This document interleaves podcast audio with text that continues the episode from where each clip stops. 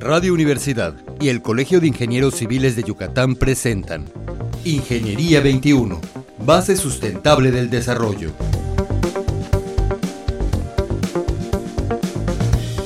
Muy buenos días, estimados radioescuchas. Iniciamos el programa Ingeniería 21, Impulso al Desarrollo de México. Una servidora, la ingeniera Teresa Esther Ramírez Ortegón, y hoy tenemos como invitada a la ingeniera Fernanda Hernández Cantún. ¿Cómo estás, Fernanda? Muy bien, muchas gracias, ingeniera.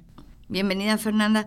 Hoy nos va a tocar hablar un poquito del tema de supervisión de construcción y quisiéramos saber más que nada eh, cuánto tiempo lleva Fernanda trabajando. Sabemos que es una ingeniera muy joven.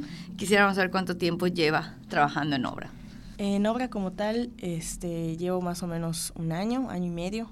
Empecé un poco antes de mi servicio social. Em, ya de ahí tuve las prácticas profesionales y ya luego ya me dediqué de lleno a, trabajar en obra. Estuve primero en oficina haciendo estimaciones, de ahí tuve una breve eh, supervisión de instalación de cocinas integrales por tres meses. Estuve en Playa del Carmen.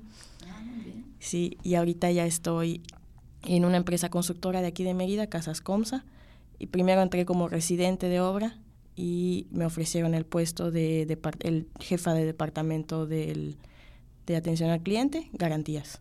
Ah, muy bien, Fernanda.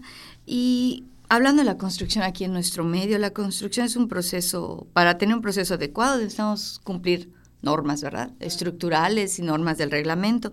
Debemos de contar con supervisión de obra. Definitivamente. Em, se da mucho que el, cuando salimos nosotros como ingeniería eh, no tenemos mucha experiencia, ¿no? Muchos se dedican de lleno a estudiar y cuando acaban se dedican a trabajar. Entonces ese lapso de que no tienen ningún conocimiento, confían mucho en el, eh, ¿cómo llamaron? El oficial que está a cargo de, o en el contratista, que se da mucho.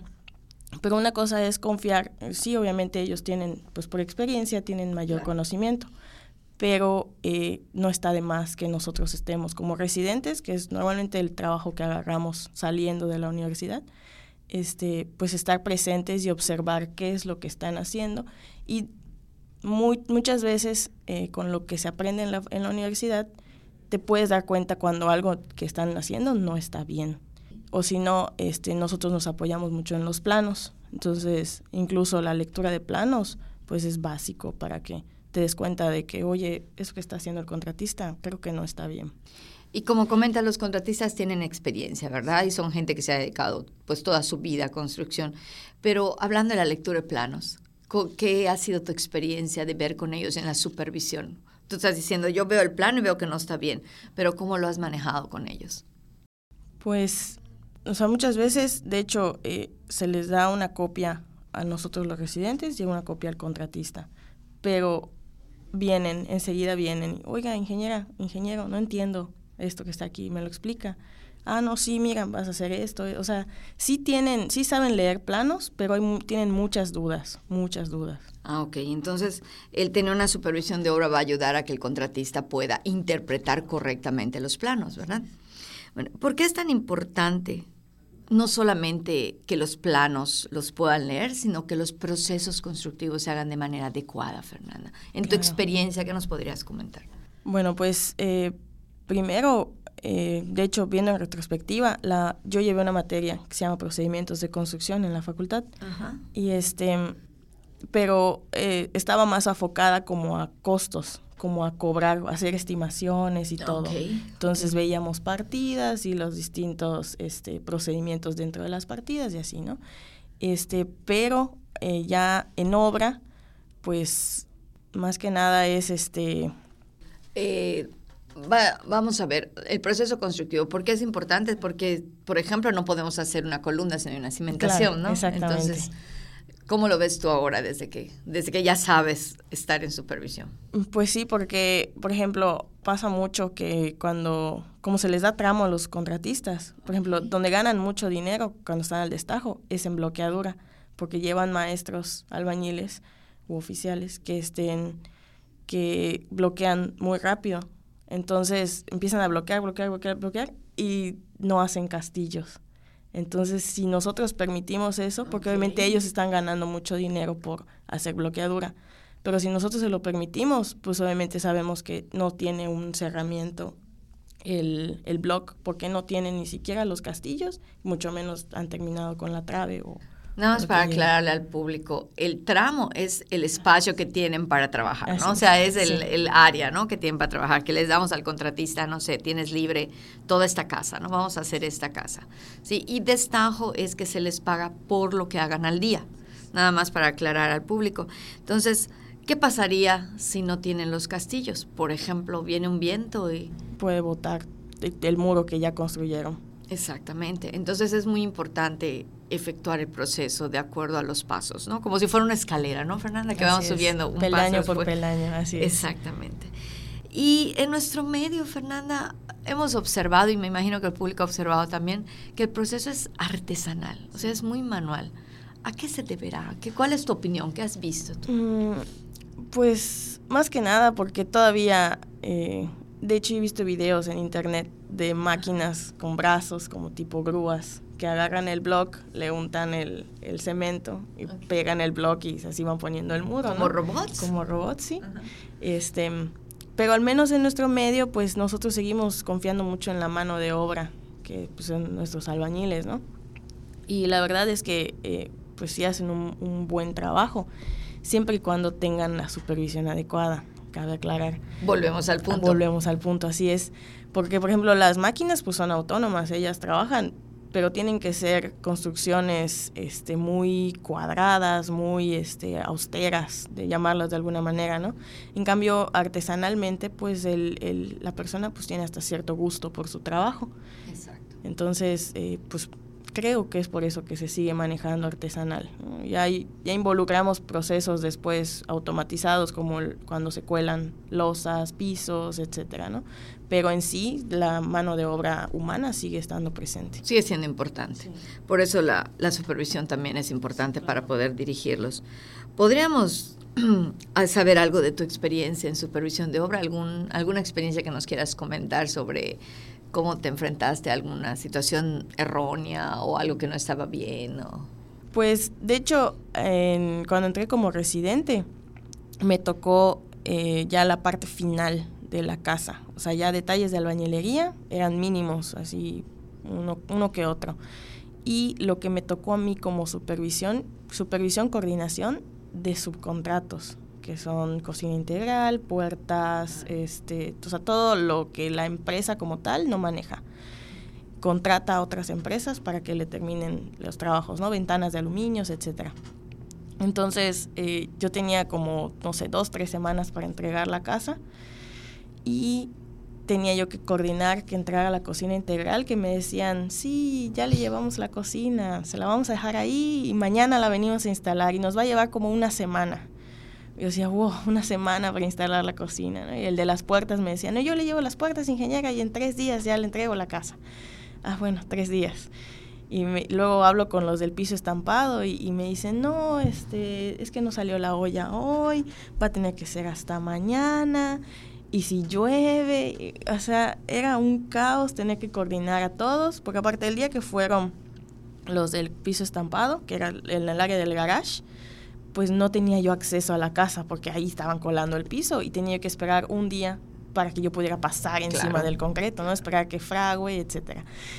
Entonces fue, fueron tres semanas de que de verdad me daba insomnio porque decía no voy a acabar esa casa, ¿qué, qué voy a hacer? La tengo que entregar y creo que fue el, ha sido el, el evento más este, estresante que he tenido que enfrentar hasta ahorita. Dentro de la supervisión, una de las cosas más difíciles sería es manejar entonces a varias empresas, ¿verdad? Porque no dependen de ti, sino dependen de un contrato, dependen de sus tiempos. Y en la siguiente vez que tuviste que hacer esto, ¿hiciste alguna cosa diferente? ¿Hiciste una planeación? ¿Ya pudiste tú contratar directo? Mm, tanto como contratar directo, no. Pero yo tengo una super, pues tengo tenía una, una ingeniera superior a mí, que a mi jefa, y, este, y ella es la que hace los contratos, y ella de hecho es la que llama y, oye, no has ido a poner tal cosa, etcétera, ¿no? Este, pero digamos que hasta cierto punto en algunas cosas las desobedecí porque eh, no de mala manera, ¿no? Sino que me decía, este, ya Fernanda, me urge que entren las puertas, ya le voy a decir al contratista que, que ya lleve las puertas para que las instale, las puertas de madera. Esta, tu jefa estaba en oficina, no estaba supervisando obra. Exactamente, exactamente. Y yo le decía, sí, sí, sí, me dice, háblale a, el, el contratista se llama Willy, háblale a Willy que te lleve ya las puertas. Ok, y yo no le hablaba. ¿Por qué? Porque todavía la casa no habían terminado ni de aplicar el yeso, ni de poner la pintura. Entonces, si me instalan las puertas de madera, las tengo que estar cuidando de que no me las vayan a golpear, de que no me las vayan a pintar, de que no me las vayan a dañar. Entonces yo le dije, sí, sí, sí, yo le llamo. Le llamé al contratista y le dije, oiga, ¿sabe qué? Espéreme tantito. Es que ya me habló tu jefa, que, que yo lleve las puertas, que no sé qué. Espéreme, porque si no vamos a tener que estar cuidando las puertas, o si no usted va a tener que regresar a componerme lo que me echen a, a perder ah, no tiene usted razón. Entonces ya esperamos unos días y ya luego me llevo las puertas y me las instaló sin ningún problema. Entonces volvemos al punto, es muy importante el proceso constructivo. Tengo que terminar los muros, tengo que terminar la pintura antes de poner puertas, ventanas, cancelería. Entonces la supervisión es vital. En cualquier tipo de obra, Fernanda, viviendas, centros comerciales, remodelaciones, por pequeña que sea la obra, ¿tú nos sugerirías que haya alguien supervisando? Claro, este, de hecho hace poco... Eh, me quiero enfocar un poco más a remodelación. Eh, estuve discutiendo eh, con un compañero de los edificios históricos que, que, estén, que muchas veces, de hecho aquí en el, en el centro de Mérida se da mucho, que quieren remodelar los, los edificios, ¿no? Entonces, pues él me contaba que en una clase él aprendió que el chiste de la remodelación de, edificios es conservar el edificio como está y evitar que se siga deteriorando. Pero, por ejemplo, si ya se le cayó un cacho al, edificio, un pedazo de un bloque o lo que sea, dejarlo como está porque es parte de su historia. Entonces, este, eh, obviamente, incluso en remodelaciones es muy importante tener supervisión porque si no, pues obviamente cualquiera, si ve un, blog tirado, pues ¿qué es lo que va a hacer? Ponerlo, ¿no? Entonces, y no, no debe ser. No, y no necesariamente sería el espíritu de lo que se quiere hacer, por eso tiene que haber alguien que esté dirigiendo el, el proyecto completo, ¿no? Y bueno, pues cuéntanos un poquito tu experiencia con el personal obrero. Para, para, cerrar, para que los radioescuchas vean la interacción que tenemos los ingenieros con los obreros en esta supervisión. Claro, pues en realidad eh, yo tuve un, en prácticas profesionales, de hecho esta pregunta ya, ya no la había hecho el, profesor en, su tiempo, y a mí como mujer me, este, me preguntaron específicamente si he tenido algún problema con los obreros. Y la verdad es que no sé si por mi actitud, de, ellos son, yo soy muy accesible con ellos, eh, relajeo con ellos, así tranquilo, ¿no? Este, no, la verdad nunca me han faltado al respeto. Eh, cualquier orden que yo les dé la cumplen. De hecho, este sí he visto comparada con mis compañeros de que incluso ellos lo hacen como un favor para mí, como soy mujer. Así, por ejemplo, de hecho yo voy a veces y quiero levantar un blog o lo que sea, pues un blog la verdad no pesa mucho. No, ingeniera, déjelo, yo, yo, lo hago. Este, entonces, este, la verdad yo trabajo con bueno, he tenido contacto con obreros desde muy chica porque mi papá es contratista. Entonces, no sé si eso igual me ha ayudado a alcanzarlos, o sea, a, tener comunicación con ellos. De que incluso, por ejemplo, en sus horas de comida, este, yo les digo, no, ya dejen de trabajar, coman, descansen un rato y luego seguimos. En cualquier rato libre que tengamos nos ponemos a platicar. Ellos pues, tienen muchas, muchas anécdotas para, para, contar. Entonces ya luego cuando toca eh, trabajar, pues no, no he tenido ningún problema con ellos, ninguna dificultad. Qué bueno.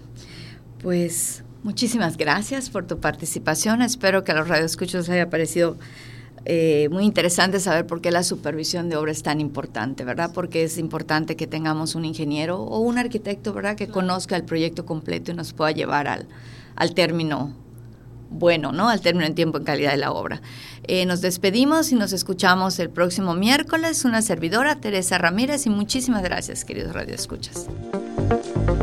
Ingeniería 21, Base Sustentable del Desarrollo.